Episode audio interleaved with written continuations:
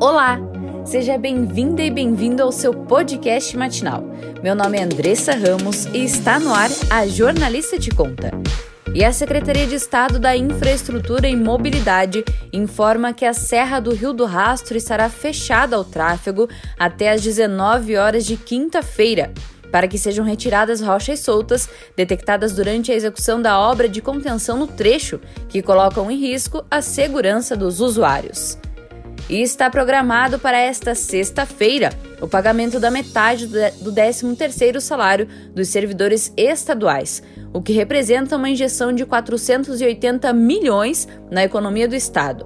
A antecipação beneficia diretamente cerca de 163 mil servidores entre ativos e inativos. E a vacinação contra a influenza H1N1 está liberada para todos.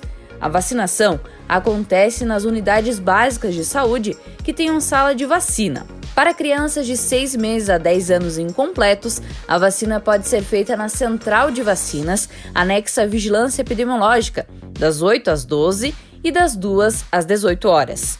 Quem foi vacinado contra a Covid-19, seja a primeira ou segunda dose, deve aguardar um prazo de 14 dias para receber a vacina contra o vírus influenza. Já quem testou positivo para a Covid, o prazo é de 30 dias. A jornalista de conta tem um patrocínio de Mercado Victoria. Todos os dias promoções para você.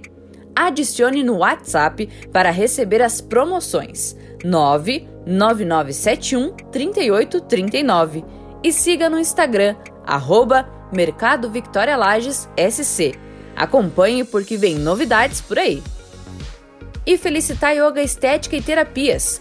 Ganhe 5% de desconto nos procedimentos à vista se você falar que escutou aqui na Jornalista de Conta. E siga no Instagram, arroba e arroba Felicitar Yoga Estética e Terapias.